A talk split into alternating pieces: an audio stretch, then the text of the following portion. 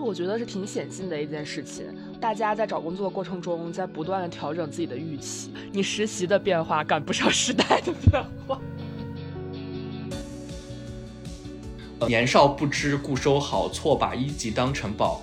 大家是在学校里面被外界所构造的某一些工作类型的日常工作内容也好，日常工作的呃风格也好，带给大家的一些收益也好，所形成那样一种固化的影响，然后导致大家在学校阶段时候，哎，想着我就要去追寻那样的一些生活，在跟市场的碰撞过程当中，意识到其实自己更适合做某一件事情。所以我在想说，是不是？实习到找工作到真正工作的这一整段时间拉长，反而对一个大学生的好处是更多的，因为有更长的时间可以去认识自己。还是应该选择就是更多自己喜欢的东西，而不是这个市场喜欢的东西。对自己进行表达，你才给别人一个了解你的机会，因为没有人会去了解一个无法了解的人。不要真的把自己当成螺丝钉，而且只带着这个总会好起来的。只要它好起来的时候，你有一定的选择权和能力去去抓住这个机会，我觉得都没有问题。Hello，大家好，欢迎来到新一期的不方时间，我是主播屈女士。又是一年，就是秋招季。其实去年的时候，我们有录过一期跟秋招有关的节目，叫做《最难秋招进行时，一切都是最好的安排》，采访了不同的三位朋友，大家在秋招的状态上有不一样的一个进度。然后今年，其实我已经就是初成工作人，就是初为打工人的这个第一年吧。然后重新回望过去这一年。然后同时在看新的师弟师妹们找工作这个进度，真的会感慨，可能去年并不是最难，今年可能是更难。你永远不知道哪里才是这个难度的这山谷的底端。所以也是想在今年秋招的这个时间点，和大家聊一聊找工作这件事情。然后我们给它起名为“漫长的就业季”，是因为，嗯，回顾去年的很多情况，我的身边的很多朋友，包括我自己，可能在找工作这件事情上都花费了非常非常长的时间。这也是一个过程。在自己和自己提问、自己和自己回答的一个磋商的这个长期的时间吧。然后这一期呢，我们请来了。两位朋友，一位是之前在不方时间有过多次合作的十一生活的主播小易，因为呢，就是我就觉得跟这个题目就很搭，就一定要请小易来。然后还有呢，就是请了我的一位朋友，他是我身边的怎么说卷王同学，他一会儿可能想打我，就是他在找工作这件事情上，我觉得颇有心得。然后在这个漫长的时间里面，最后不断的在就是。再再去找更适合自己的工作吧。所以今天就是攒了这么一个局来聊一聊找工作这件事情。那么接下来请小易和微微介绍一下自己。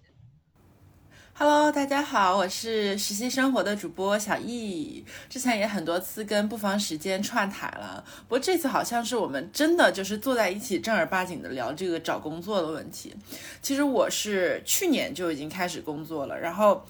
就我找工作的那个过程有点凡尔赛，就是我有点佛，就是我一开始找了找的有一个方向不是特别顺利，然后我找另外一个方向突然就中了，中了之后我就放弃了所有其他的机会，就没有再继续挣扎了。然后很碰巧的就是我入职了之后，觉得这个公司还确实不错，也挺适合我的。然后我们就这一年在不断的轮岗，然后在不同的团队也在找自己比较适应。具体是做什么样的工作，比较适应什么样的团队，所以我觉得我可以算是一个 旁观者的视角。然后，因为我们也一直在探讨实习跟就业这个话题嘛，就是今年确实是一个难度天花板。然后我也很好奇，就是屈女士跟 VV 的经历。谢谢邀请。OK，Hello，大家好，我是 VV，然后是屈女士的研究生的同学和朋友。对，然后其实他刚才说自己找工作的时候也经历了很多，但其实我是属于见证了他从开始做暑期实习到最后真正接到 offer call 的全全流程吧。包括他接到 offer call 的时候，我们其实还是在一起在旅游，当时在一个呃山水如画的一个湿地旅游景区，然后见证了他拿到 offer 的那个瞬间。对，所以其实我觉得我们俩就是在去年找工作的过程当中，也都是嗯，经历了一些波折，但最后还是都收获了很好的消息吧。所以今天也是想跟大家聊一聊过去，回首去看过去这一年吧。然后也是，嗯，经历了很多，然后也有很多想跟大家分享、想说的。所以今天也是很开心，可以跟曲女士还有小易一起聊一聊这个漫长的就业季的这个话题。就是可能我们三个好也是在一个大的这个赛道里面。我现在是在一家就是互联网做这种战略投资的岗位的相关事情。然后也是聚焦偏消费这个大类，嗯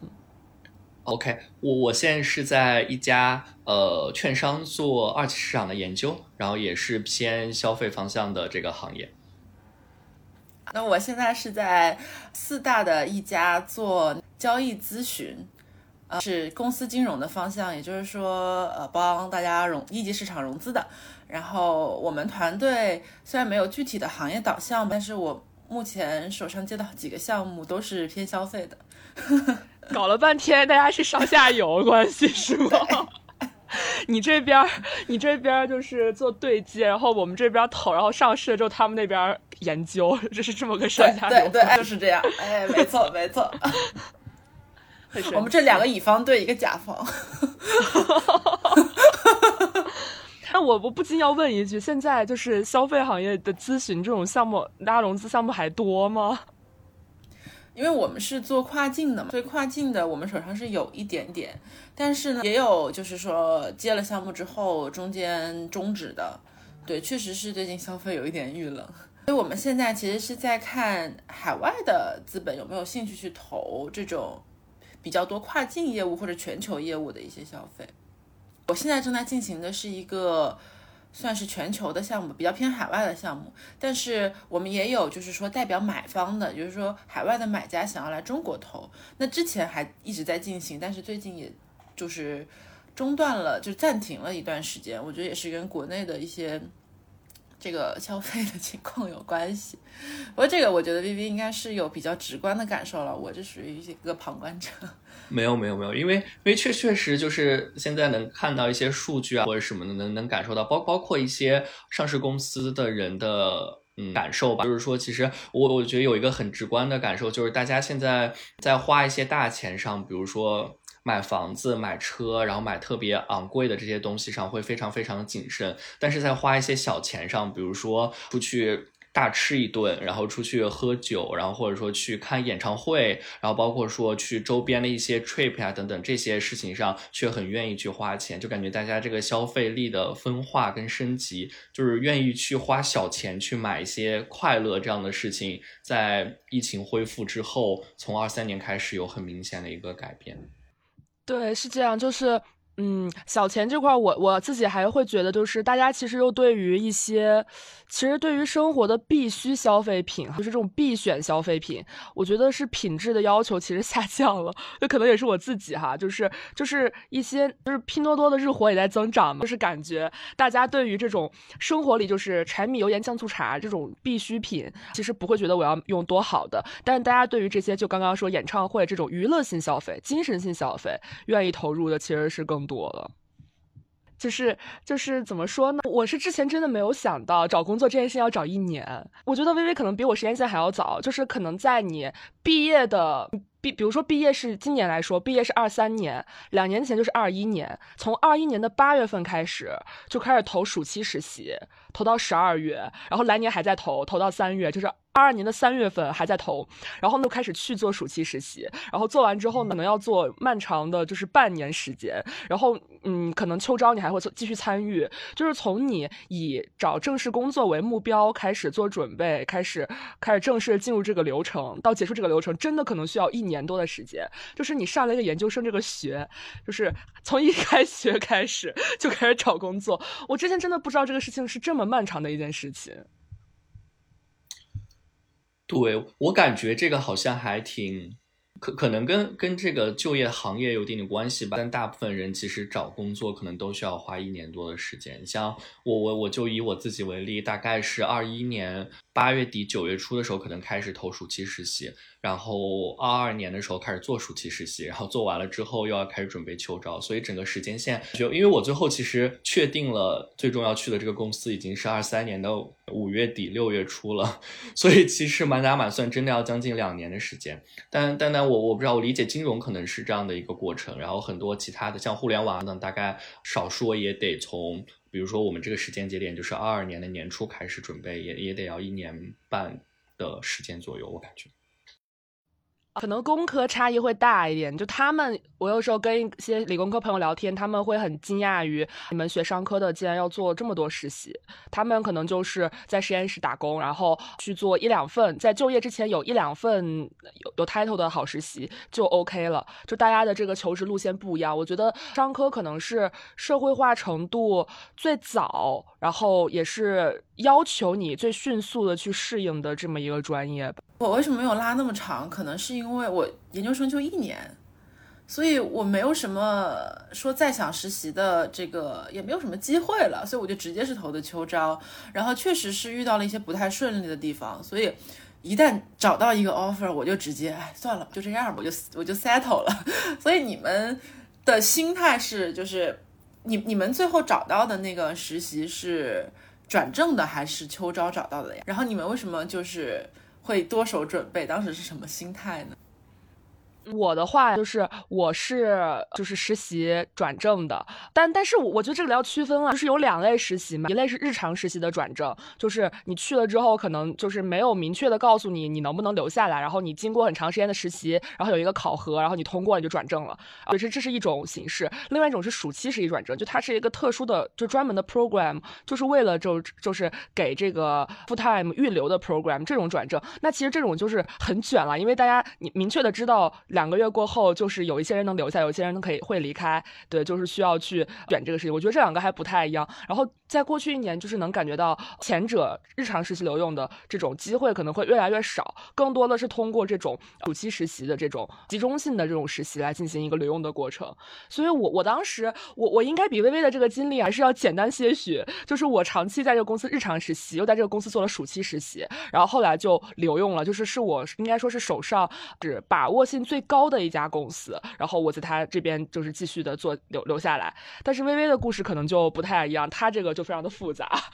我要不先简单的回顾一下这个这个大概的一个经历，就是其实我大概二一年的八有八九月份开始投暑期实习，然后一开始的时候真的很顺利，然后大概。就是在二一年十二月份，就是年底的时候，当时已经拿到了两个还不错的公司的暑期实习的 offer。然后当时我想的是说，因为其实也都是我喜欢的行业，就是做跟投资相关的工作，然后也是我喜欢的赛道，就是看跟消费相关的东西。呃，不是东西，跟 跟消消费相关的公司，然后我就觉得好像自己还蛮幸运的，然后就有这两个 offer，就当时想说我可以都去尝试一下，把时间岔开，然后我觉得两个最起码可以留用一个，然后没有想到的是，其实二一年底开始，可能二一年下半年就开始了，就整个消费行业经历了很大的这个变化，然后尤其是从这个投资端来说，就是可能就大家意识到这个消费行业很难。快速的从这个融资的角度去成长起来等等，然后其实在这个过程当中，可能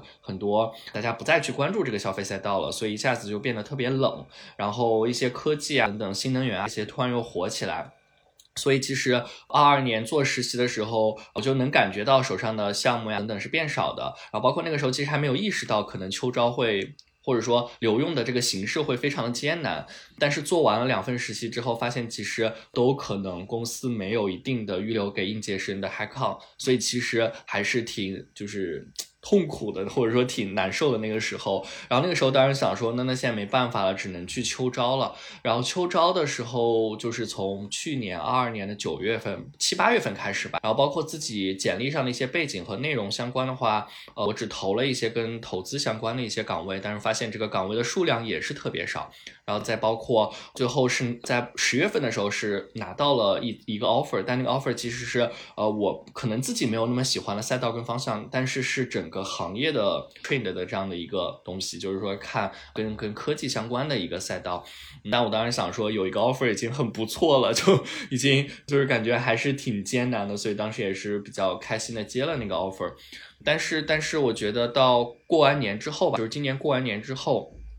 自己回到学校开始准备毕业论文，然后突然又没有那么忙，然后开始真正的去思考自己的过程当中，我就是在想，还是想找一点自己真的喜欢的东西，然后坚持一下自己最最初的一些选择吧。所以那个时候开始，我又开始。陷入了找工作的这个循环当中，然后最终大概是在五六月份的时候才真正就是安定下来，就是整个时间线真的是非常漫长和兼杂着各种纠结选择，然后还有一些痛苦的过程。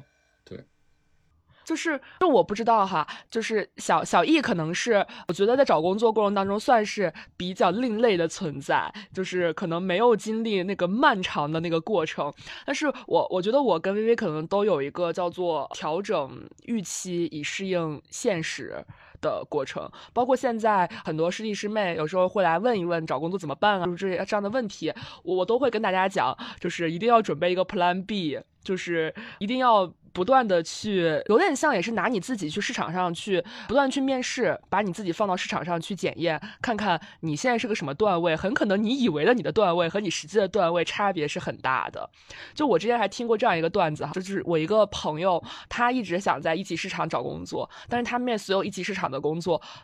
对方都不是很喜欢他。然后呢，他就随缘投了几个那种银行总行，银行总行在这两年其实也是就是。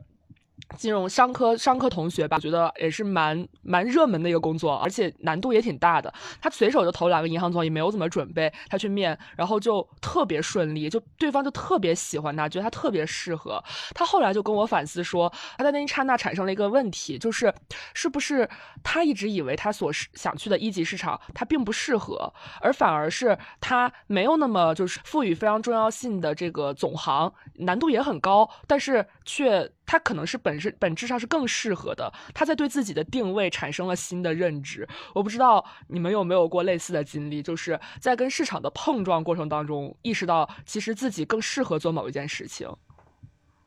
我觉我觉得是的，就是你刚刚讲的这个，我我感觉是这样的，就是说可能在学校的时候，我们没有办法对自己喜欢的事情有一个非常嗯完善或者确定的。肯定，而是说我们有的时候自己认为自己所喜欢的，并不是真的喜欢的，而是说可能是整个学校里面的氛围促使我们让我们形成的喜欢。我我我，嗯，我记得前两天就是又是新一届的同学研究生入学嘛，然后在我们社团的一个群里，就是大家会做自我介绍，然后发现这新一届入学的三十多个我们社团的同学，大家又都是想来做一级投资的这些人。然后，然后群里面有一个比较 senior 的一个学姐，就她现在是就是在一级里面一家公司，可能已经做到异地的这样的一种层级的一个学姐。然后她又发了一句话，我觉得很有意思，而且这个话就是大家就开始就是已经毕业的人开始复制粘贴。她就说：“年少不知故收好，错把一级当成宝。”我觉得 就说的很有道理，就可能。大家是在学校里面被外界所构造的，就是某一些工作类型的日常工作内容也好，日常工作的呃风格也好，带给大家的一些收益也好，所形成那样一种固化的影响，然后导致大家在学校阶段时候，哎，想着我就要去追寻那样的一些生活。比如说，可能大家看电视剧上表演的那些咨询行业公司里面的人，大家工作多么的 fancy，然后每天西装革履，喝着下午茶，但不知道实际上他们现在可能也比较 struggle，然后不知道自己的工作到底还存不存在，然后包括可能面临着很多需要去随时调整和呃改变的事情。所所以，我觉得这个东西只有自己真的在秋招经历的过程当中，才能去调整自己的认知和预期。对，我觉得鱼说的特别对。然后，包括曲女士刚刚说的这一点，就是我真的觉得，就是跟市场的碰撞是一个，就是认识自己的一个过程。我是属于我，我不知道两位啊，但是我是属于找工作的那个，呃，整个的过程，就是从大学刚开始到到现在，是经历了很多的方向性的转变的。然后中间也有 gap year 实习之类的，我就不展开了。反正就是我一直一直有的时候面试那个面试官就会跟我说，我觉得你好像不是那么适合做。他没有很直接的说，但是他就会跟我说，啊，这个工作可能跟你想象的不一样，然后你可以去试一下其他的岗位等等等等。然后最开始的时候，我的感觉就是我被踢皮球，就是不是不想要我，然后所以才把我踢到别的地方去。后来就发现，好像真的是我的性格跟一些岗位可能。并不一定是那么匹配的，然后我甚至对一些岗位的认知其实也没有那么深。就像 Vivi 说的，那就好像大家都要去，那我也要去，就是说追赶一下这种热门或者是大家看上去的光鲜。而且我进了团队之后，我现在工作了以后，因为我是一个轮岗制的项目嘛，所以就有更多的时间跟机会让我去体验不同的团队，所以我就发现。其实三点都很重要，就一个是工作性质跟你的性格匹，跟你的性格跟能力匹不匹配，还有就是团队氛围，让你的工作体验好不好，还有一个就是刚刚 Viv 说的那个行业的趋势或者说水温，可能那个行业是一个常青的行业，可是可能就在你找工作的前后那段时间，它确实是到了一个低谷或者怎么样，它也会很影响你的找工作的体验也好，工作的体验也好，所以我在想说是不是。实习到找工作到真正工作的这一整段时间拉长，反而对一个大学生的好处是更多的，因为有更长的时间可以去去认识自己。对，我觉得有两种趋向，一种就是叫做它是一个增加沉没成本的过程，就是理论上其实你去尝试不同的职业，你在里面去尝试哪些更适合自己，这是一个很好的过程，因为没有跟外界交互的时候，你可能很难对自己形成一个客观公正的也符合市场认知的评价。但还有一种可能就是大家会在一个行业里面不断的去做，可能他已经发现他自己不合适，但他又会觉得啊，我已经做了这么多了，那我现在放弃是不是有？点就是太亏了，好像我之前投入的东西都没有用动了。大家好像很在意在职业上的连贯性，然后一旦你的这个实习经历，哪怕是实习经历出现了这种重大的转折，很可能你面试都会被问到：哎，为什么这一段和你上一段差这么远？你当时是怎么想的？就是你需要多次把你这个故事编织的非常非常的完整，这可能也成为了很多人非常担忧的一件事情，以至于哪怕你其实像我们都是读了四年的本科，三年的研究生，然后小一是。读了四年，呃，gap 了一年，又读了一年的硕士。其实我们还是有比较多的时间去想自己要做什么。但是，但是身边好像又有一种趋向，就是大家反而是在一个维度，然后闭着眼睛的奔跑，会产生，就是我我我我不知道，就是这样一种情况，这是不是就是我们被自我 PUA 了呀？就是当你发现你做这个岗位做不来的时候，你不会觉得我是不是不适合，你会觉得我是不是太差了？我感觉，对，一方面可能是就是自己的原因，但另外一方面，我觉得现在这个求职市场真的也比较畸形吧。就是说，可能因因为假假设说，我觉得就是刚才曲女士说的第一种情形是最合适的，就是我们需要在不同的。切换和不同的尝试过程当中，才能去发现自己到底适不适合什么嘛？包括你要真正的去市场上跟市场产生碰撞，而不是说自己去坐在那里想，或者说去问一些人或者怎么样。但但现在现实情况又是说，你在求职的过程当中，如果你想比如说找产品经理方向的工作，但是你的简历上没有任何的跟产品经理相关的这样的一些背景，然后你过去都在尝试其他的方向，很有可能的是你连简历都过不去，然后导致在整个。赛道里面有无数个已经在这个方向积累了三四份实习的人，跟你在这里去卷，所以，嗯，对我觉得好像也不完全是这个，就是求怎么说，就是公司这边的原因吧。然后，我觉得公司这边是有一方面原因的，另外一方面可能也是整个整个市场和求职的，就是供给侧越来越卷，越来越卷之后，导致需求侧变得非常的怎么说，有一种。嗯，挑选的这样一种心态，就是反正我有供不应求的这样的一些人来让我选择，那我就是坐在这里慢慢的选，然后我就看你们谁更那个符合我们的要求等，所以就导致，嗯，我觉得好像刚才说我们说的最理想的状态，真正很难去落地，就是感觉需求侧极度的垂直细分。这是这是啊！我突然突然想，这是不是社会发展的阶段？就是专业化分工，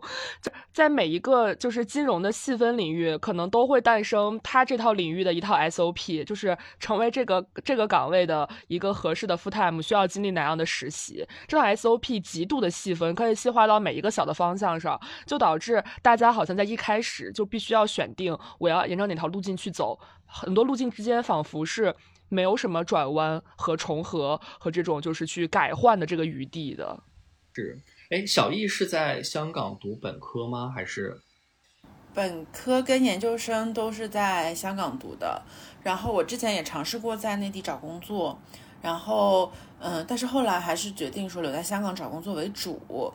呃，后来呢，我是刚刚你说到的那个，如果想。中间转方向，但是没有相关实习，可能会有一些吃亏。其实就完全是我的经历，因为我刚开始去投秋招的时候，我其实是想投偏消费领域的一些这个商业分析岗，因为我研究生读的是商业分析，本科读的是金融，我就想转商业分析。然后我中间就是因为没有商业分析的真正的实习经历，只是一个学习经历，所以说这方面。可能确实是找的不太顺利，后来我就投了金融，也就是我现在这家公司，然后是我唯一一个投的金融岗位，结果就中了，中了之后我就，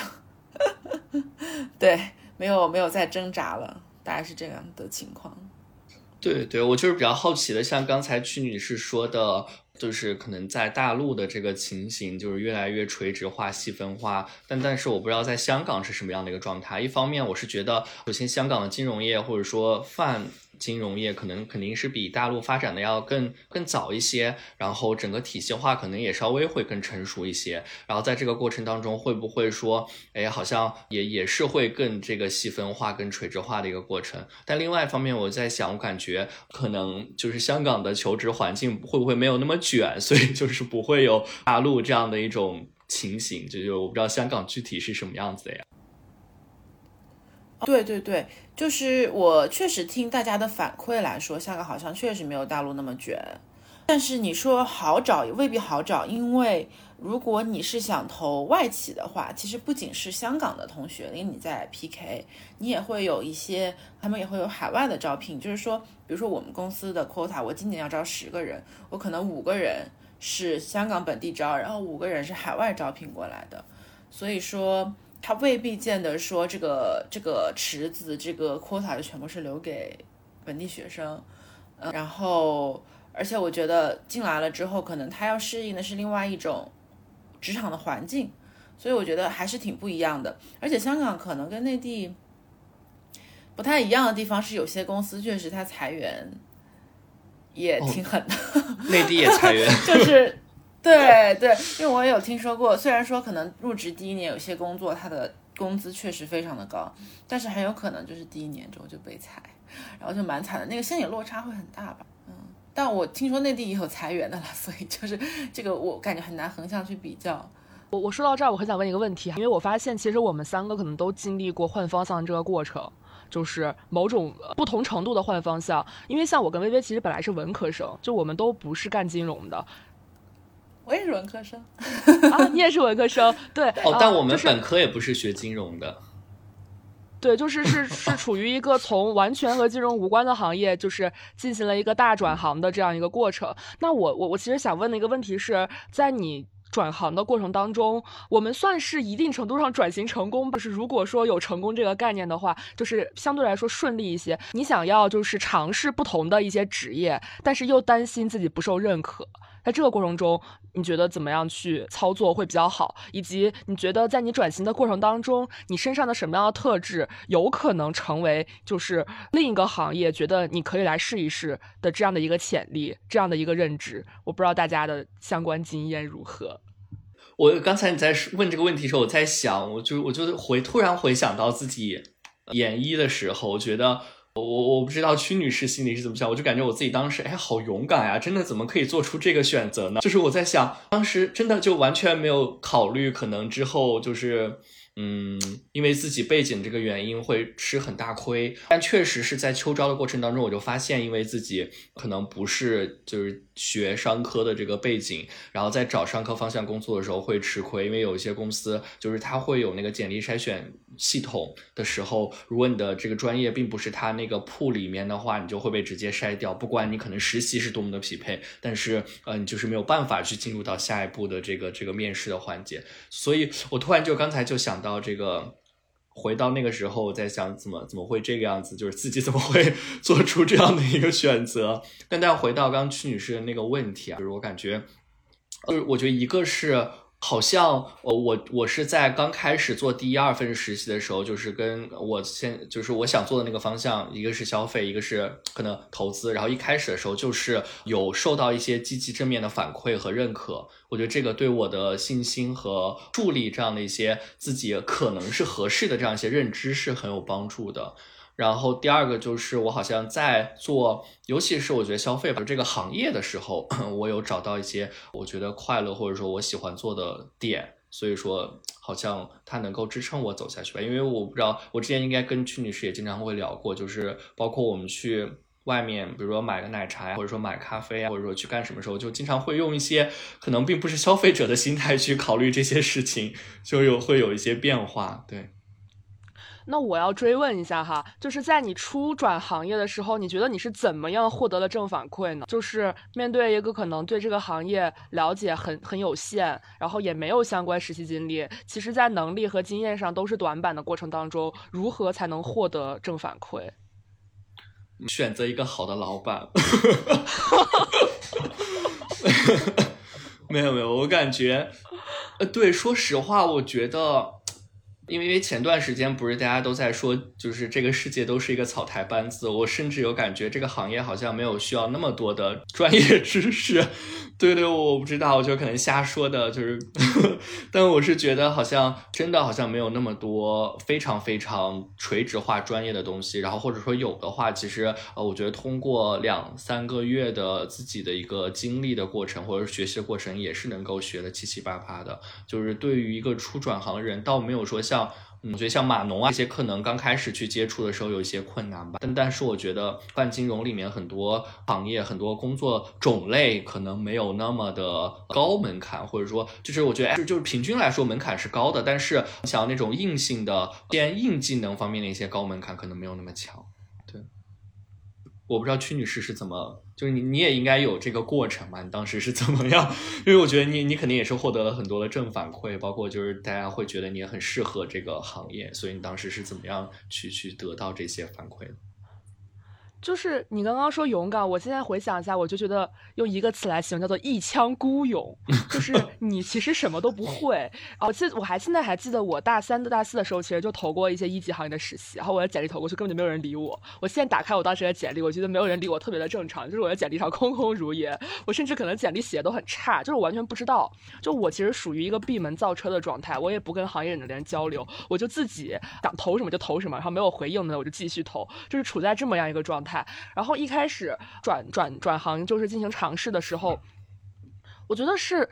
就是怎么说呢？一开始开始尝试的时候，我就会去大量的吸收新鲜的信息，有点想是把通过外界信息的吸收来补自己没有经验的短板。就是去看各种各样的新闻和各种各样的这种研究报告之类的，想要在外界信息的输入上奠定一些的这样什么研究思路，或者是有这个敏感度。所以我当时在工作当中，我觉得我就是很多东西都不会。就是你让我算很多指标，或者是你让我做很多研究，我其实也都没有思路，我也不知道它是一个它的 SOP 是什么样子的。然后我其实就是成，我就是去交上去一个很差的东西，然后老板告诉我你要怎么改。就就确实刚刚说那个点也很对，就是你要遇到一个愿意带你的老板，因为如果你的老板不愿意带你，然后嗯他他只是希望一个成熟的人过来给他成交一份成熟的工作，那我很可能在第一个阶段就会被筛选掉，就是可能他会觉得我不 OK，然后就会给我很多负反馈，可能对我的压力就很大，我可能之后就会考虑离开这个行业。对他他他他当时其实是他觉得我怎么说？就是年轻人有冲劲，感觉他能感觉到我对这个行业的兴趣和我的努力，可能是这些让他觉得，呃，愿意去 train 我一下，不然的话，可能他会觉得我我我并不适合在这个行业长期的待。对，很同意。我觉得很多时候你转行业，你下定这个决心的时候，以及你去跟这个行业进行一个新的学习跟碰撞的时候，还是需要一些机缘巧合在的。比如说碰到一个好的老板呀，或者愿意推你一把的人啊等等。然后我当时也是，那我其实是。跟你们好像是反方向的，我是原来在学金融本科的时候，但是我中间学着学着我很痛苦，因为我是个文科生，我就觉得好像哪儿哪儿都不如人家脑子转得快。一开始我的那种商业的 sense 也很差，所以后来我就大三的时候我在找金融的工作就非常的不顺利。然后大三找实习的时候呢，我有一个朋友就跟我说，哎，你可以试一下投这个 marketing 的岗位，我就去投了。当时其实也不知道 marketing 是做什么的，但是呢，就想说试一下，反正就是我是压在那个那个公司的投简历 deadline 的最后一天，我发现了这个岗位，然后我就赶紧投，结果还居然中了。但是唯一的要求就是说，他们公司要求你至少要实习半年到一年，我拿到那个岗位是必须实习一年，所以我就跟家里商量，就说可不可以 gap year。当时其实应该是。四年前了，对，那时候 gap year 其实不管是在 内内地还是在香港都，呃，香港可能是会多一点，但是那时候内地完全还没有 gap year 这个说法，就大家不会想说我找工作少实习就是去 gap year 一年这样子。但是当时我父母就是正好还是挺支持我的，所以我就。相当于换了一个方向，然后换了一个方向，我觉得就是感受很好啊。那我想接着找 marketing，或者说 marketing 加上商业分析这样一个组合，结果就读了商业分析的这个研究生。但是读研读出来之后，那时候找工作已经比较难了，所以我就发现没有相关真的是这种实习经历，我就真的找不到。然后，然后内地想要找 marketing 也非常的卷，那你在香港找 marketing 就没有什么意义，因为香港的整个市场太小了。所以我就后来说，那我还是试一下投金融吧，毕竟我也有一两份金融的那个简历背景，然后就投了，投了，结果就中了。所以我这个，我这个转方转方转方向，我觉得不是很很有借鉴参考意义。但是我觉得，我觉得转方向这个东西是需要勇气、需要时间的，就是不仅是你要听别人讲说这个行业是怎么怎么样，还真的是要自己去实践、去感受。然后碰到一个好的团队，有人愿意愿意带你，然后你在这个里面去去去体验。但我觉得把时间真的是拉长来看，就是你找工作的这两年也好，三年也好，跟你就是人生后续你要在这个行业里面工作几十年，其实这个这个这个这个账是算得过来的，是一定是性价比高的。而且我觉得校招找到一个符合自己。这个喜好的行业，甚至是公司，甚至是团队，真的是性价比非常非常高的一件事情。因为你后面如果觉得再觉得不合适，我想要换，不管你是换行业也好，换公司也好，换团队也好，你都是有风险很高的。因为再就是说再去做一个跳槽的话，你没有一个试错的机会，就是你没有实习试错的这个成这个机会了。然后你就是相当于是两眼一蒙，你就要跳到别的团队。所以，其实我觉得那个成本是更高的。对，我我觉得小易说的，我很认同小易说的这些，就是就是很很难，就包括你我你，首先第一个就是在这个过程当中遇见了很多比较好的人，愿意推自己一把，愿意帮助自己一把的这个过程，其实让自己走上了这个正轨更容易一些。就是我我回想起来，包括曲女士，我觉得。然后包括比如说我遇见当时遇见 Captain，然后包括曲女士当时遇见名字可以说吗？丹姐，然后包括说再到对吧？也没有具体的名字。包括说后来就是我我在呃可能找工作的时候遇见 Ellie 或者怎么样，我觉得这个过程其实就是怎么说遇见的这些人都是很机缘巧合，但是他们确实帮助了我们很多，对吧？然后第第二个第二个点就是，我想到刚才就是小易说的，就是说好像好像在在这个过程当中，然后如果说在校招的环节有这么样一些机会和选择，确实是能够带给我们更大帮助的。因因为我觉得就是这个过程，就是尤其是在校招找工作这个阶段，除了刚才小易说那些，我觉得还有一个点就是说，其实我们的心态是最。怎么说？就是真的是想去找一份自己喜欢的，或者说适合自己的，或者说，但有些人可能说是是真的是这个市场上热门的，或者说挣钱多的，或者怎么样，就是每个人可能有不同的评判标准。但是真的是秉持着自己最开始的那些选择的标准去做这些选择的。但是我觉得之后在行业或者怎么样的时候，可能或者说之后跳槽，可能会有一些成年人迫不得已的选择。对，所以其实那时候那些选择可能并不是自己真正想做出的选择了。对，说到这儿，我我其实也特别好奇一个点，就是大家在找工作的时候，其实是在考虑哪些维度？就是因为我我逐渐能感觉到一个风向，现在就包括小红书求职啊，各个这种求职网站上，大家有时候会发很多比 offer 的帖子，就是会列出几个 offer，它各个维度，然后问你。就是怎么怎么适不适合，然后一般大家会列到的维度就是无非就是薪资，然后包括这个工作这个 hours，包括未来的这个晋升的这个情况，包括公司的一些福利。就是我感觉好像跟几年前比，就是对 work life balance 这个事情的追求要更多了。我不知道是不是因为在一个怎么说经济下行周期，或者说经济发展增速趋缓的阶段，大家会意识到其实做一份工作。的 ROI 其实普遍变低，已经不是一个高 ROI 的阶段了。那在一个低 ROI 的周期，那是不是就是探索工作以外的生活和世界？其实可能 ROI 会更高，就是人的 ROI 你可以分配在工作和工作以外的事情上。有这么样一个观观念，持续的影响，让大家其实会在 hours 上，就这些这些维度上，其实更看重一点，就是。其实找工作，我觉得就是这个怎么说呢？考虑的维度肯定是因人而异，有不不同不也不，就是有非常差异化的，有非常就是跟自己的情况就是紧密相关的。你你们觉得你们在找工作的过程当中，可能首先考量的维度，或者是首先首先在乎的这个价值排序，它可能是什么样子的？好呀，我觉得我我觉得回想起来，我觉得第一件事情就是我通过这找工作的过程当中，还是想坚持自己喜欢的东西。包括说，我觉得有一个观点，就是我自己的想法，就是可能大家会觉得要不要什么逆时代的潮流或者逆时代的这个 trend 去呃做一些选择，但但是我自己可能。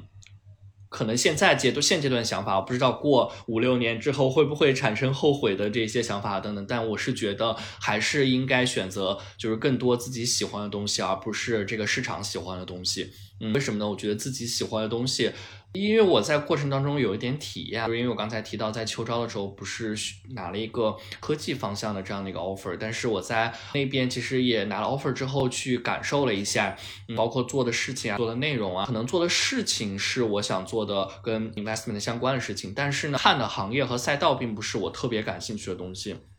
我觉得在这个过程当中，我就要被迫自己去接受一些可能自己价值观里面或者认知里面从来没有太强的有认知的东西，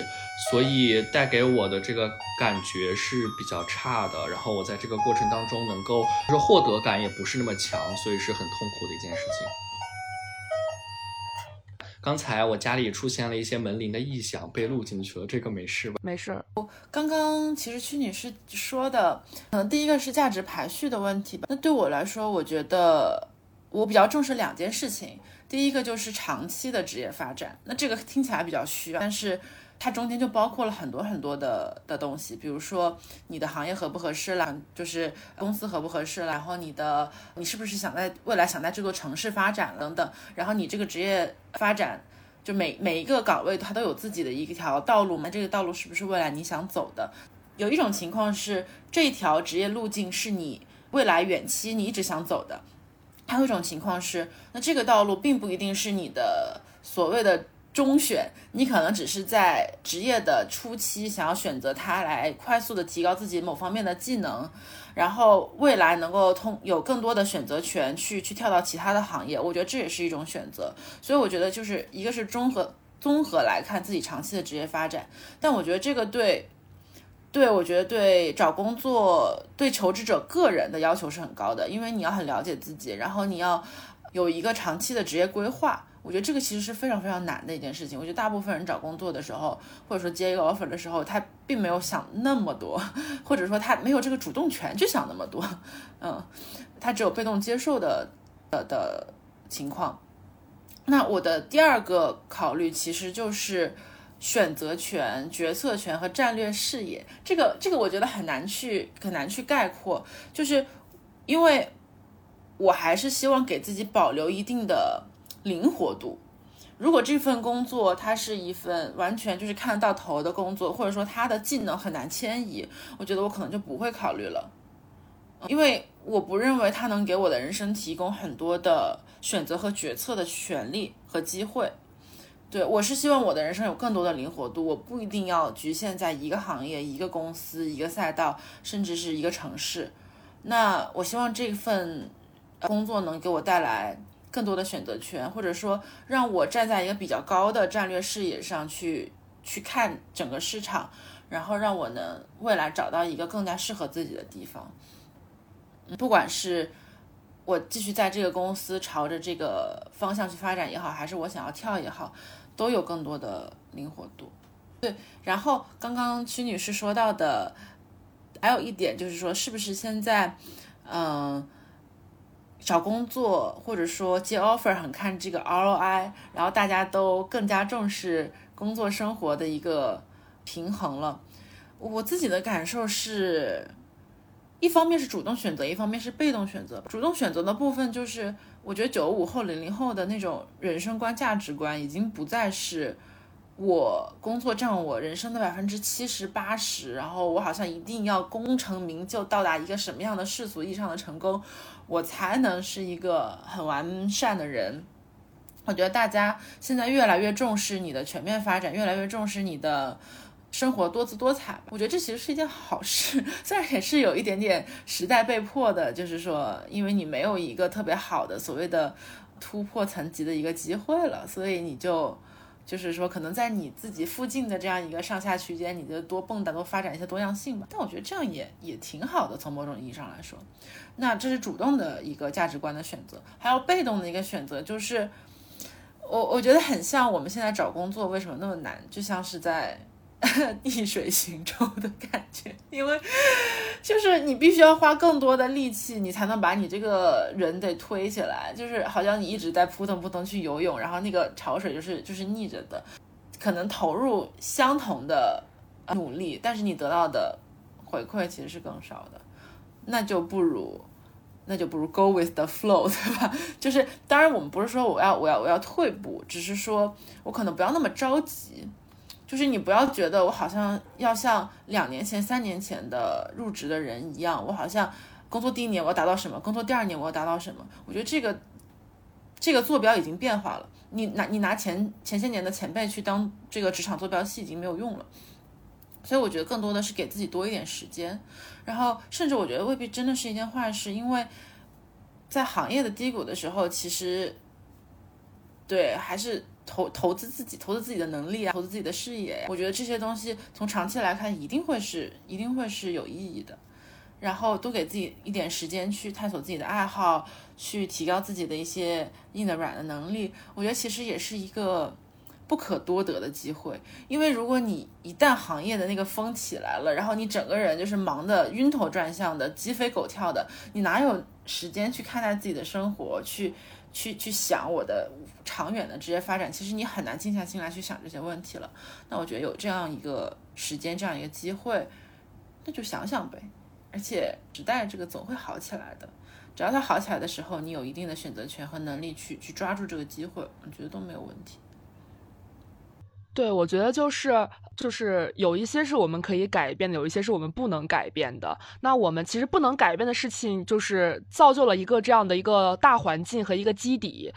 它很难说它直接的影响是好的还是坏的，因为在这个大基底下，也有人可以很滋润，也有人可以就是找到自己新的这个目标和自己新的这个坐标，对。但也有人可能会很痛苦，就是会觉得特别的，就是怀才不遇，或者是觉得就是自己在人生的。启动阶段就遭遇了这样的事情，非常的难受。就是这个是你自己做选择的一种方式。我觉得我在找工作的时候，在价值排序上跟小易也挺接近的，就是我很在乎这个工作它给我留下的可能性、自由度和新鲜感。所以这几个维维度，其实让我一定程度上就排除了去国企、央企、体制内这样一些单位，他们可能对于很多人来讲是非常非常好的、非常非常合适的选择，但对于我来说，我就会觉得他们没有办法满足我在这些程度上想给自己留的这个安全线。就我对于这个安全线是很高的，如果让我进来之后感受到我未来就是只能在这个非常非常垂直的行业发展，而且一眼可以看到头，对我来说，我我我会在职业的的起端就。就很就会很想放弃，就会觉得一眼能看到头，那就不要再过接下来的几十年了。对，可能我对这些工作也有一些滤镜，但是对我来说，就是保留可能性，这样这样新鲜度和这个自由度是非常非常重要的一个事情。然后我还想说的一个点是，刚刚也是听小易说那个，就是我们。其实要放弃和我们的前辈们进行对比，对，就是你看当年一个人工作了五年，什么 VP 级别，或者是拿了多少股票，财务自由，或者是推了多少个项目，然后跳到背头去做 CFO，就是这样的一些带有带有传奇色彩的故事，很可能在我们这个时代发生的概率是越越来越小的。对，就是跟他们做对比，我们只会。不断的认为就是是自己的问题，然后也会不断的去 push 自己，其实进入到了一种非常非常不舒适的状态。然后前两天我跟一个朋友吃饭，他有个观点我觉得很有意思，他就是说他会去观察工作五年的人的工作状态。然后他就会觉得，如果那个工作状态是他觉得他不是很喜欢的，他其实可能会考虑在积攒了两年的这个基本技能和综合技能之后，考虑跳槽，因为他已经能看到五年之后他的生活是这个样子，那他觉得这个他并他并不觉得这个是 OK 的。其实就是有点像找工作，是在不断的去做 trade off。就是我们在一开始，你可能选择了一个高潜力的工作，你可能会很忙碌，但你同时可能积攒了很多的个人技能。这个时候是你 trade off 了一些你的。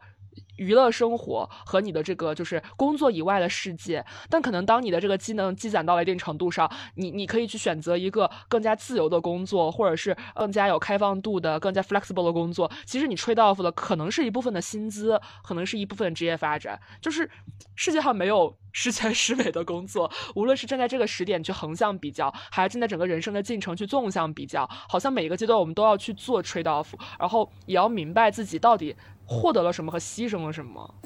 对，就是聊到这个 trade off 这个问题，然后我刚刚又想到了一个新的，也不是我自己想到的，就是我听到的这样一个新的观点，我觉得还挺好的，因为我们都是就是学金融，也做在这个金融那个行业嘛，我就用一些比较专业的，可能相对专业的术语啊。因为刚刚那个家珍提到了 ROI，但你有没有发现，我们这个 ROI 只是在算我们人生，呃，只是在算我们工作的 ROI。在算我们现在这份职业的 ROI，可是如果你你把这个 ROI 想成你人生的 ROI 呢？也就是说，你其实是在给你自己人生的这个 portfolio 在做一个资产配置。那当这个市场的水温变化的时候，比如说现在就是说整个行业的这个情况不好，就是相当于你处在一个你的比如说某一部分的人生资产放在了一个增长没那么快的一个一个地方，那你可以去找。你可以配置其他的你的资产到一个增长更快，或者说给你其他层面 ROI 的一个一个地方，然后等你的工作的这部分的所谓的资产，它的增值潜力变高了，那你就 你你其他地方你就牺牲一点点，对吧？我觉得就是很有意思的一个资产配置的过程，而这个所谓的资产配置呢，其实也分也分不同的层面去看的，就是我们在。刚入职场的这个阶段来说，我们其实没有什么实际性的资产，我们没有什么财产，我们只有这种比较非经济的资产，就比如说我们的时间，然后我们的这种知识水平、我们能力、我们的教育等等。那就你的资产配置就是你的时间花在哪里比较多嘛？对，基本上就是这样一个道理。然后，可是当我们人生就是再往再往后走，可能你的你的资产的这个组合又不一样了。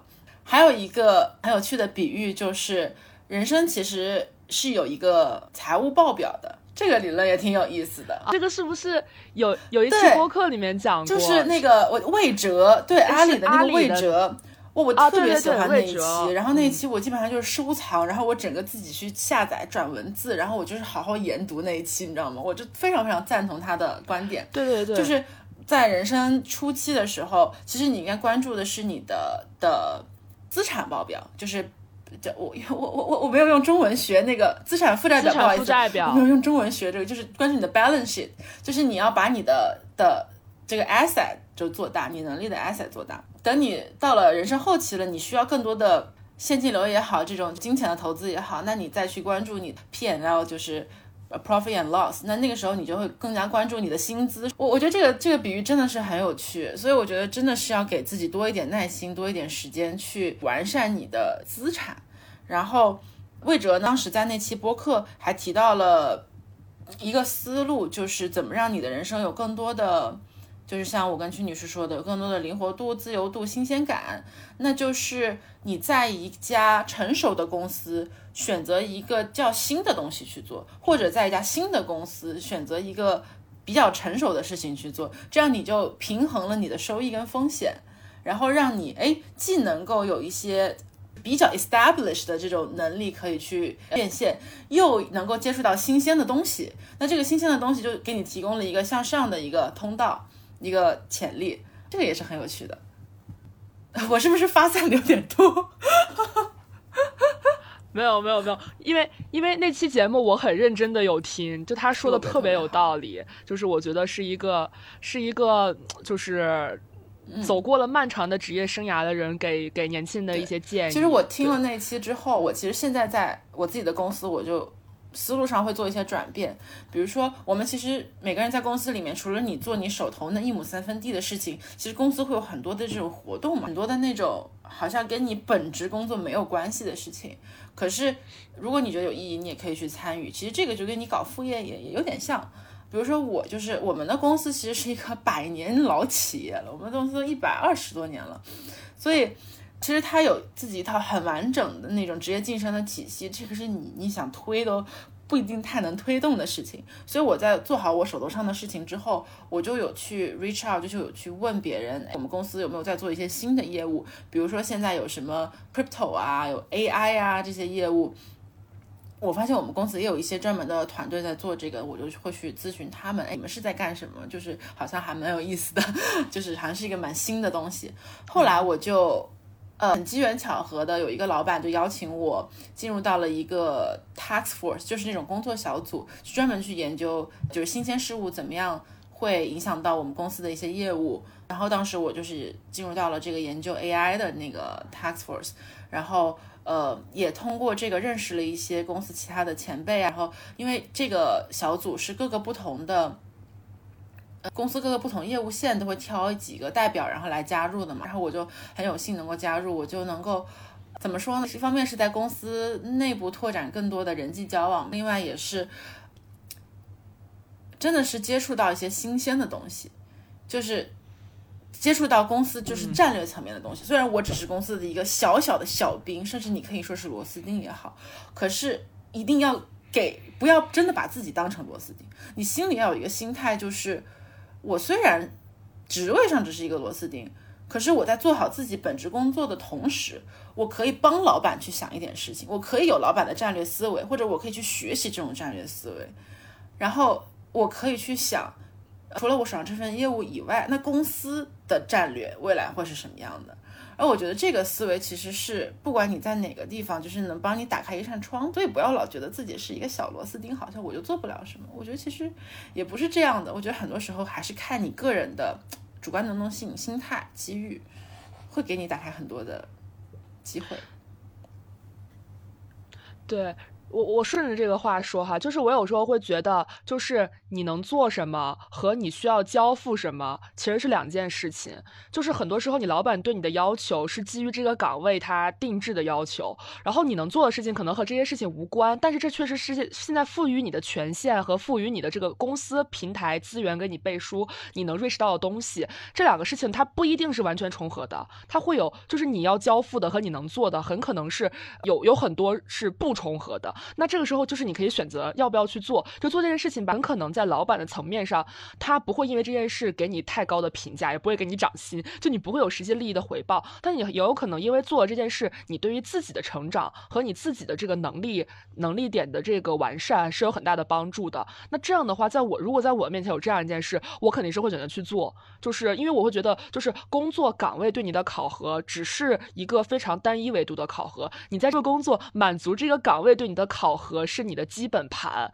然后呢，你更多其实是在要资源，就是是你更多是在你人生的这个轨迹上要资源，在做你有可能就是能做的更丰富的事情。然后我还想 echo 刚刚就是小易说的那个。他在公司参与到了，就通过自己去接触不同的人和不同的领域，接触到这个新的行业的，加入到一个新的事物的研究这个过程。嗯，因为我能感觉到，就是这个事情它不仅仅会存在在工作上，也会存在在你的生活当中。就是我们说，你的工作需要为你保留开放度啊、自由度啊、新鲜感，这些难道是这个工作本身就一定能赋予你的吗？还是说你要在站在这个？就是你有这样一个条件，你也需要去自己要向外探索。就我觉得很多事情不是你坐在这儿就掉下来，掉到你的脑袋上砸到你，然后告诉你，看有一个这个事情很有意思，你去搞，这是不可能的。就是你需要自己去，你是需要自己去拓展，让别人知道你是一个对这些感兴趣的人。这个时候就不得不联想到一个概念，就是什么个人品牌。就现在很多人都会去做个人品牌。就是我我其实觉得这个事情是有它的合理性在的，因为。我我有我最近几个周末在北京，就是有一些交换周末的活动，是有一个也是就是比较有意思的一个同龄的女孩做的。他们就是找各个职业的人，然后周末会在一起，然后分享自己职业的故事，就有点像是你会发现大家的工作原来都这么有意思，然后分享的人也会觉得原来我觉得我的工作这么无聊，别人觉得我的工作这么有意思，就是会有很多这样的碰撞在里面。我参加过一两次，我就觉得蛮神奇的，就是你能发现大家其实很多，一个是大家的，就是。就是。不同行业的人真的在做完全不一样的事情，对你来说是一个视野很大的一个开阔，了解到了很多和自己生活轨迹和思维方式完全不一样的状态。另外一个是你会发现大家都特别想做副业，就大家特都特别想在自己的一亩三分地外面再开拓一些可以寄托更多的个人兴趣和自己的这个生活的价值感的这样的事情。所以我有时候觉得，那你你你想做有新鲜感的、自由度的、开放度的事情，那你是不是也要认识这样的人呢？你是不是要去？这样的人集群更高的地方，这样的话，虽然就是我们可能现在都不知道具体要做什么，但是我们可以聊我们想做什么，说不定我们就可以碰撞出我们要做什么。但如果你只是一个人待着，然后也不去跟外面的人沟通和交流，我觉得有意思的事情和你想做的事情不会从天上掉下来把你砸到。对，说到这里，我很好奇，就是说，因为就是这这个观点，我也都很认同。就在这个过程当中，我们怎么样才能够去主动的去 reach out 一些可能是跟自己从来经历不太相关，但是很有意思，或者说是其他方向的这些人人群，或者说这些呃事情。就是我好像我我不知道，因为我我现在在上海，就是属于就是自己的同学跟朋友也没有那么多，然后就好像缺缺失了一些开拓一些新的认知的这样的一些路径，这个过程有什么比较好的一些建议吗？其实这个话题很早之前我跟小姨就讨论过，在我们俩第一次聊天的时候聊做播客的时候，当然就讨论，其实做播客这个事情还是可以链接很多完全不一样的人的，因为你有一个背书，就是有点像是我我我我跟你聊一聊，然后然后。就是我们可以深入的聊一聊，因为我们聊这个事情，它是有一个载体的，其实可以让你更容易的跟很多人就是就是进行一些有质量的聊天。因为我其实有时候会觉得，生活里面 randomly 见到的很多人，大家只是是面子上浅攀谈几句，其实这样的攀谈，我觉得嗯就是没有办法沉淀下来。你可能也会加个微信，但是你永远不会点开他跟他说话，因为你觉得你俩的关系就完全没有到可以说话或者求帮忙的这个程度。对，然后刚刚说。怎么样去认识一些这样的人？就我现在也在学习和探索哈，我也不太清楚。就是我的感觉是，就是你可能你先认识一两个和你一样有点想搞事，然后他他和可能和你的整个画像可能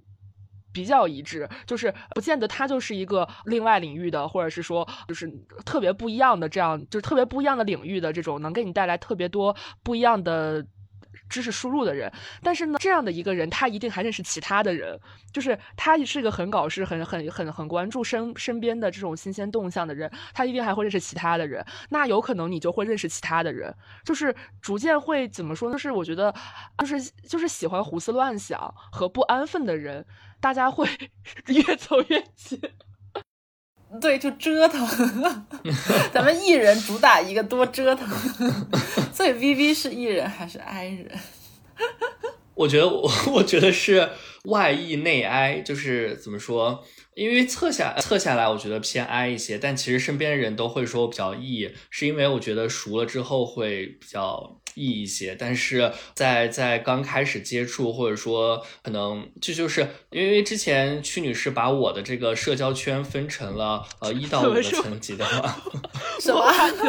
我把你的社交圈分成一到五个层级，就是他他以为的我的社交圈分成一到五个层级，就是就是一是跟你最亲近的人，五是跟你不是那么亲近，但是就是比如说你有联系方式或者怎么样的这一群人，然后发现就是他会觉得我。我的我在四和五的人会比较多，但是一的人会比较少。就是我感觉好像是说我在四和五这边的人，就是因为我比较就是不熟悉的人比较挨，很难去进进进进把他们从四和五转移到二到一的这个位置。但是已经到二到一的这部分人，我就会比较。就很熟悉或者很了解，就是会在他们面前会比较易，对对，是这样的一个一个过程，就是不是 我，因为我觉得它这个二元分立的指标好像非常确确实有些绝对，啊，就是你测下来这个结果，我觉得在我自己身上会有一些分化。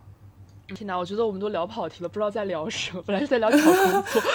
其实我我刚我刚问这个问题，只是因为我感觉就是论说话方式来讲，就是完全可以看出来，我跟屈女士是属于比较 E 的人嘛。然后我感觉 V V 今天说话的就比较。那个方式来说，哎，感觉他有可能是个 I 人，所以我在想说，如果我们要 I 人去搞事去折腾，会不会有点为难他们？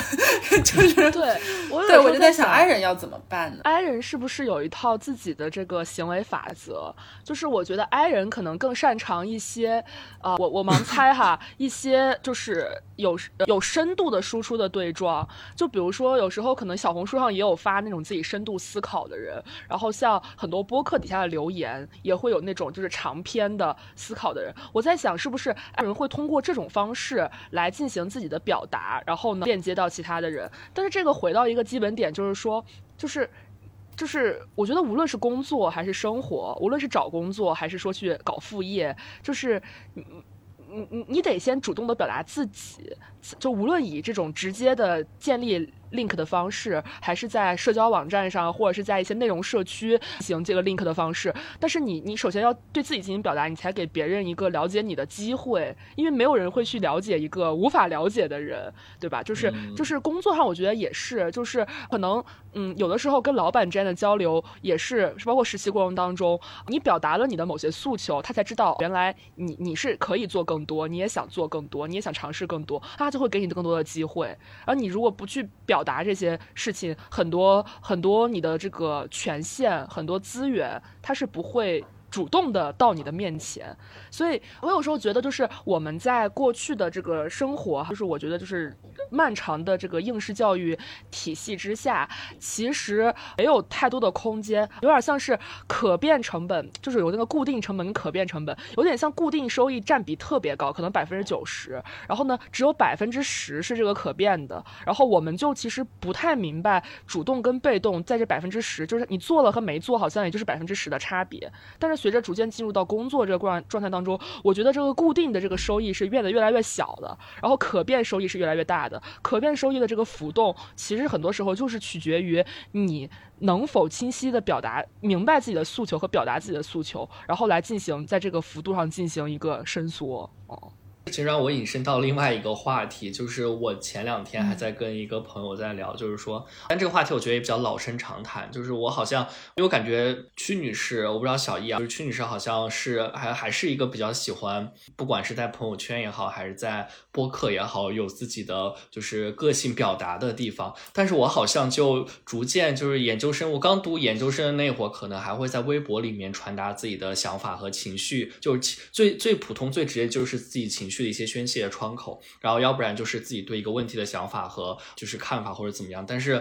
已经不太会在朋友圈有这些表达，就自己的表达欲望其实已经被消弭的，就是差不多了。包括现在我好像很难也也找到一个身边能够有比较同频的去传达和表达的这样的一些人，就是我我感觉不知道这个现象就是在你们身上可能是不是没有那么强烈的反应。我反正是我跟你比较像，就是我不怎么发朋友圈，我甚至都不怎么看朋友圈。然后我我我属于就是基本在社交媒体上已经消失的那种。但是其他的，比如说像小红书或者微博这些，稍微就是我觉得朋友圈已经不算一个私人的场所场域了吧，其实它已经比较就是怎么说公公公公共场域了一个代表。但但我不知道微博或者小红书这些可能稍微偏私人一些的，也也也是有这样的特点。我没有，我是只看我不讲，就是这个这个我觉得真的跟个人性格有关。然后我我的性格就是，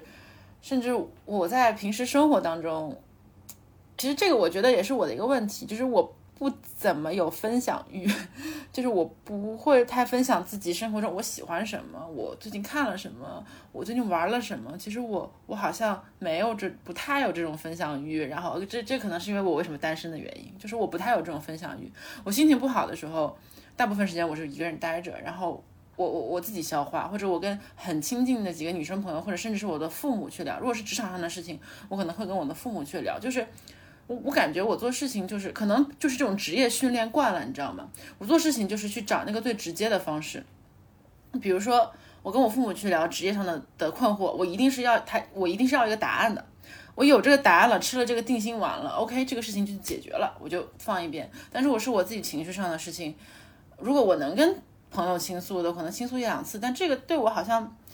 不是很有用哎，我就是自己消化比较多。然后，可是自己消化，你有的时候也会憋得慌。那我的工方式可能就是出去玩，出去运动，就是干嘛的，然后让自己不不沉浸在这个这个氛围当中，然后给自己不停的进行心理按摩跟洗脑，然后慢慢慢慢这个事情就就过了。但是我这个方式也不是太，也不能说太健康吧。我们刚刚聊了很多，在理念上或者在价值排序上。在找工作这件事情上，我们可以怎么去做？那实际上可能在面临着特别具体的这个环境和这个时间线，大家又需要有一些特别有实用性的一些建议。如果就是让大家就是提一提建议，在实操部分，就是这个实操可能就具体到投投简历、面试这样的一些环节里面，你们会觉得有什么是呃你们？经历了这个过程之后，总结的觉得自己当时对自己特别有用的，或者是说自己复盘之后觉得自己做的还不够好的，可以去重点做的这样的一些实操的一些建议。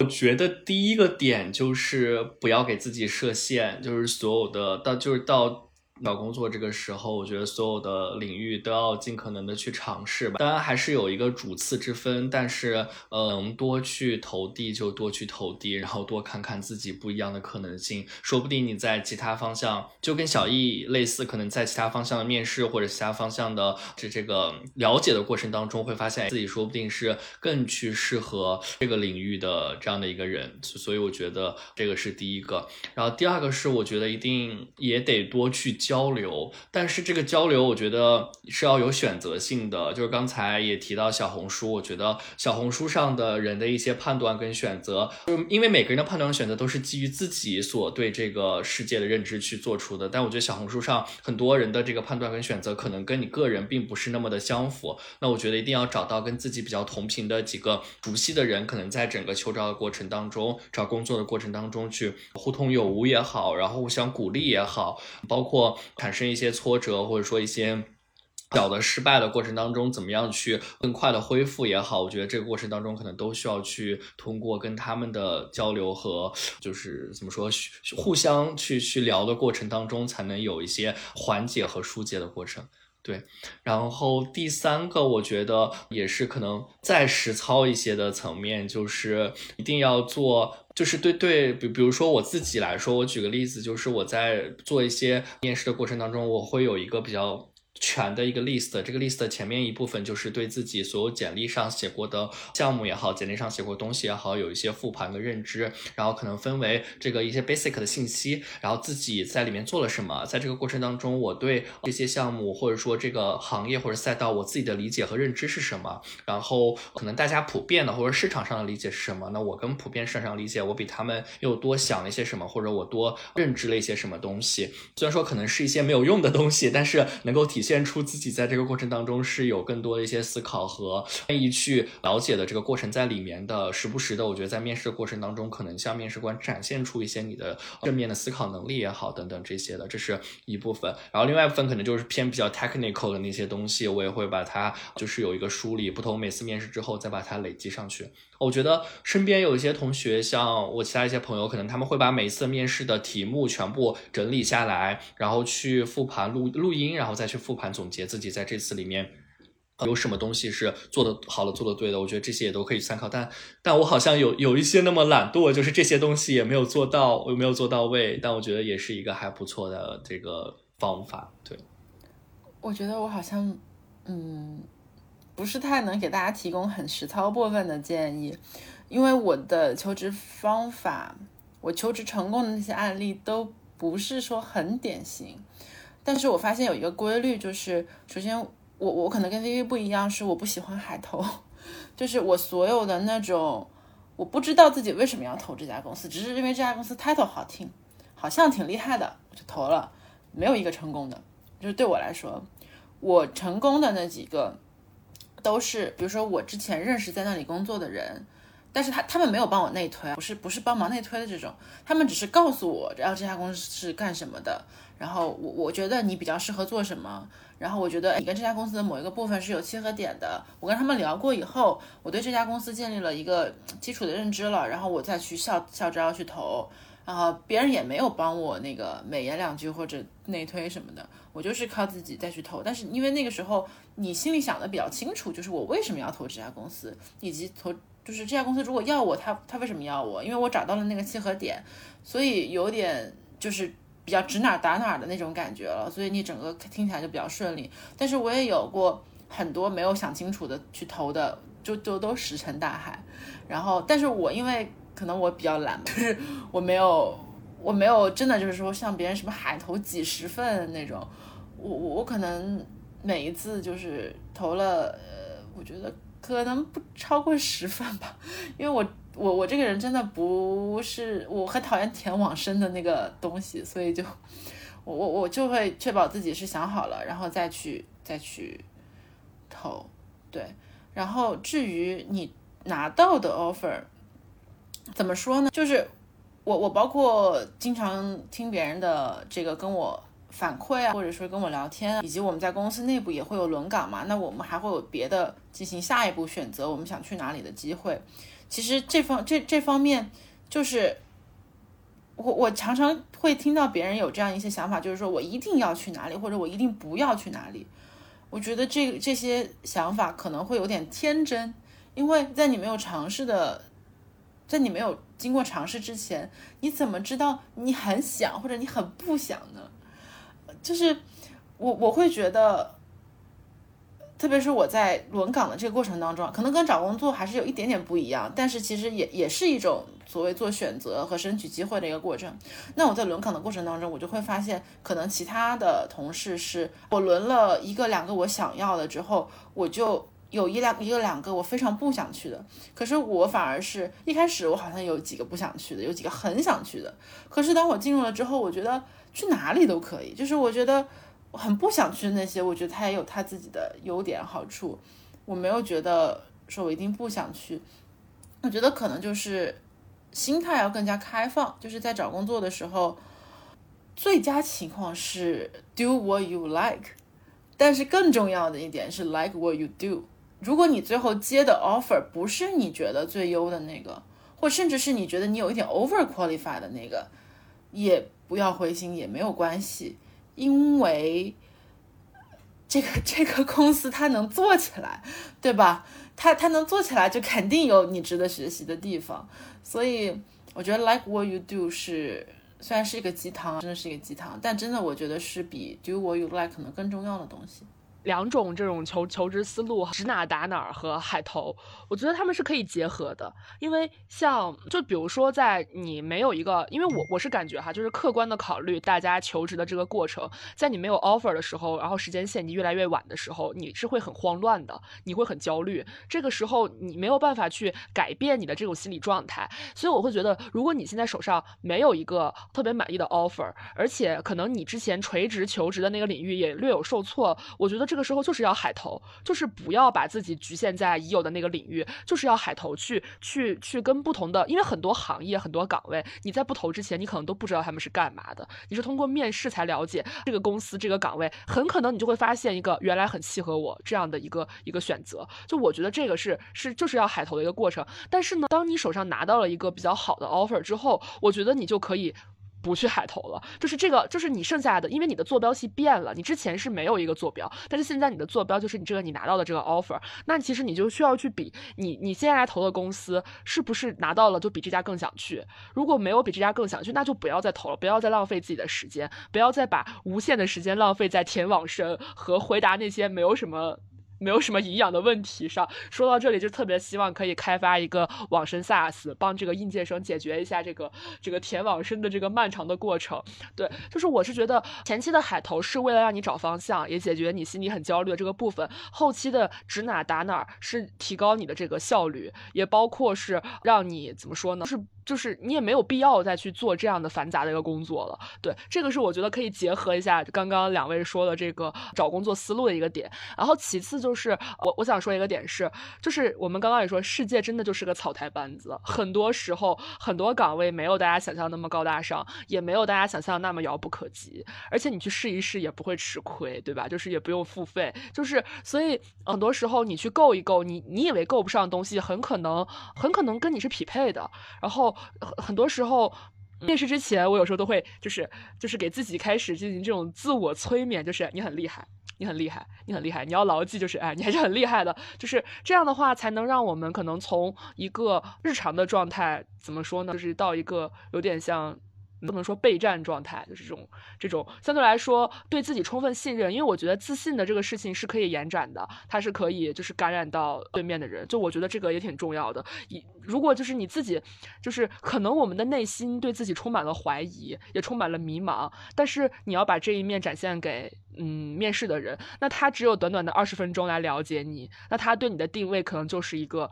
这样的人，我觉得这样的第一印象他是很难，就是很难去改观吧。所以有时候我会觉得，这不是说我们在伪装或者怎么样，而是求职的这个过程，客观来说，他就是要在短时间内去了解你，所以你就要短时间内给他你最突出的特点，而不是让短时间内让他来盖到就是你你的你的负面。其实你也有正面和负面，然后你传递负面的这个这个信息是可以传递，但是要有限的传递，就是就是说的是。议程设置，对吧？让让让面试官就是通过你的议程设置，让他看到你想议程设置的内容。对，所以有时候我觉得，就它还是一个挺精细化的事情。就是，嗯，其实不亚于你在学校做上一门课或做一门课的作业，它是一个很长程的事情。就是像刚刚微微说，我也知道很多朋友，他们求职积攒的那个经验本，可能都几十页。大几十页的一个 Word 文档，就是记记载了自己的这个经验和自己踩的坑。那你在这样的多番锤炼之下，你最起码能，你就是你能保证怎么说呢？每一场面试你能展现，对，保证基本盘，保保证百分之八十的状。这个这个这个这个分数是有的。对，说到这儿，我还想到一个点，就是定制化，就是不同的公司，它可能确实在偏好上和看人的维度上，可能有那么一点点的差异。然后，所以可能你需要根据这个公司的特点，对你对你进行一些的定制，突出你在这个方面上你的一些感知。对，这个我觉得也是，就是百分之八十的基本盘，百分之二十的定制化信息，然后让。可能公司觉得他也是就是被重视的吧，毕竟这个交锋的过程其实可能过于短暂了，一天面上十几个人过去就是雁过无痕。我还有一个小问题是关于你们会怎么看待，就是第一份工作在职业生涯中的角色。这个问题其实去年我们也讨论过，就是在那那一期里面，因为就是有两种观点，一种观点会认为就是第一份工作特别重要，就第一份工作有点像是你人生的 基本吧，就是好像嗯做不同第一份工作选择 A 还是 B 对你。人生未来的路的影响是巨大的。那可能还有一种观点，就是会觉得这只是一个起点，很多个选择中的一个。然后人生的路还长，你可以在这个人生的未来的路上不断的去摸索和改变。我觉得第一份工作是重要的，因为它可能奠定了很多从硬性的角度上面来说，它奠定了你未来找工作的一个基础线。你未来要再跳什么，你都是根据这个这个基础线在跳嘛。然后很多人都觉得说。第一份工作，我最好不要说太短时间就跳槽，不然的话会让嗯面试官觉得你朝三暮四，是吧？所以你第一份工作至少可能你会待个一年左右的时间，那这一年你自己的体验感什么的也很重要，影响你的生活质量、心情水平，对吧？那可是第一份工作真的有这么重要吗？还是就是拉到人生长远来看，如果这第一份工作真的是你未来你愿意在这这个公司待五十年，那那是挺重要的。可是如果你你未来人生那个接下来工作的四五十年，你不一定非要非要在这一个公司工作，对吧？那这个公司不好，你还是可以换。就是你人生真的是有很多很多的选择权，很多很多你不能够预料到的事情，那你真的是觉得第一份工作。随便，那不不是那，也不是说随便，就是第一份工作没那么重要，没有你想象中的那么重要。我我觉得我可能在今天这个节目里面提供了太多的鸡汤，是因为我我离找工作这件事情确实已经过了两年了，所以我没有说大家那么直观的感受啊。但是说实话，我真的会建议大家，就是你把你的心打开，就是你把你的职业的那个。想法放得更长远一点来看，就是说，真的不要，因为我因因为找工作这个事情很卷很焦虑，我就把自己的视角变得很窄很窄很窄，然后让自己非常非常非常紧张，这样也会影响到你找工作的那个状态的。你自己状态不好，你怎么样去找到一个找到一个呃好的好的公司愿意去接，就不是别人别人不会。怎么说？你要把自己准备到一个好的状态，就像刚刚屈女士说的，给自己洗脑啊什么的，然后才会有一个哎好的公司愿意跟你去匹配，对吧？所以我觉得大家还是要 理性看待第一份工作吧。可能你在嗯找到就接到 offer 之前，你要肯定要想说这个事情很重要，你要把它重视起来。但是你在拿到 offer 或者找到工作以后，要对你未来。会经历的事情，保持一个更加开放的态度，因为一份工作一定会有你很你把它理想化的部分，一定会有你喜欢跟你不喜欢的部分。那面对这个不喜欢的部分，真的不要很快的说下一个结论，说哦，那我这第份第一份工作找的就是失败的，或者是怎么样，或者说我马上一定要跳槽或者怎么样。我觉得找到工作以后，反而就是要放平心态。然后以更加长远的视角重新去审视自己，重新去审视这份工作，然后 like what you do。我的鸡汤结束了，我我真的提供了太多的鸡汤。我是觉得找工作确实也是重要的，为什么呢？我觉得从我自己的这个实践经历的角度来说，我觉得第一份工作不重要的话，我也不会。嗯，就是在今年过完年之后，再去重新去审视自己，然后再去可能选择自己真正想去做的这样一些工作内容。所以说我还是觉得它重要的。嗯，但是从某一个视角来说，我觉得这件事情可能也也是因人而异，或者说因不同的工作类型，或者说不同的这个性格的工作人来去判断的。假如说，嗯，就是你已经是一个很坚定的，就是思考成熟，自己想一直做某一个行业、某一个赛道，然后或者说这。个东西就是它是一个很固化的这样一些路径，比如说像可能偏体制内啊，或者说国央企啊这样的一些单位。那我觉得，其实你进入到某一个工作，或者说进入到某一份职业里面，你很难去再进行一个大幅的切换，除非说你可能抛弃掉过去的所有，从头开始。那我觉得在这个过程里面，其实第一份工作就是你的一个基础的东西，对吧？这个都在这个过程当中，我觉得还是份工作也是最后一份工作，对对对，还是还是比较重要，需要去进行一个慎重的选择。但我转转过头来说，假设说你就是一个，我觉得就是一个。怎么说？对人生充满了多种可能。我觉得就是大家，就比如说，我觉得像我们三个可能就会不是说偏那么固定化、城市化的这样的一个选择的人。那在这个过程当中，我觉得第一份工作，啊，当然它决定了你起始线的这个位置，但是在这个过程当中，你可能下一份工作仅仅是从这个 A 到 B 的一个过程，但是你有可能有一份工作，你起始线没有那么高，但是你可能直接可以越到 C 到 E 或者到 D 这样的一个过程。就是在这个里面，你你没有办法去预判之后不可能。发生的任何事情带给你的这个改变到底是多大的？那我觉得在这个里面，其实你能够做的就是，呃，在当下有的这个选择里面，尽可能的选择一个，嗯，就像小鱼说的是，小鱼说的是在选择之后可能是 like what you do，但是在选择的时候，我还是建议大家去选择就是你喜欢的那件事情。然后假设说你可能没有真正没有那么如意，或者说没有趁就是让你自己最。满意的状态选择到那个东西的话，那之后可能要尽可能去调整自己，去让自己变得就是说 like what you do 这样这样的一个一个角色的过程。但但在这个维度里面，我觉得第一份工作可能真的就没有没有那么重要，对吧？它就是一个一开开始的一个选择而已。但这个选择之后还会有很多种变换的可能。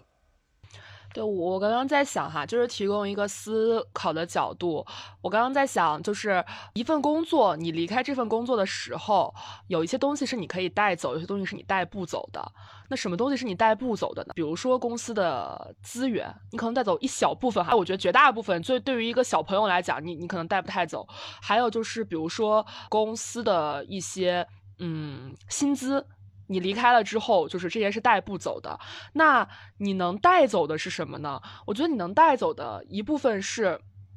最最最基本的就是这个 title，就是你的简历上会出现，好在公司干过，就这个公司赋予你的光环，这个是你可以带走的。然后你能带走的可能是一些沉淀下来的能力。咱们暂不且说，就是到底能不能沉淀下来能力，那就是就是能力，它也是你你你可以带走的。然后呢，我觉得还能带走的可能是一些认知，就是无论是对你现有行业的认知，还是对更广泛的这个世界的认知，这些是你可以带走的。所以我有时候觉得，就是因为在一个偏市场化的环境里面，我们应该都深知，就是这一份工作肯定不是最后一份工作，那你一定是会离开它，那你一定在离开的时候会去评判你带走了什么，你没有带走什么。那这个时候，你带走这些东西，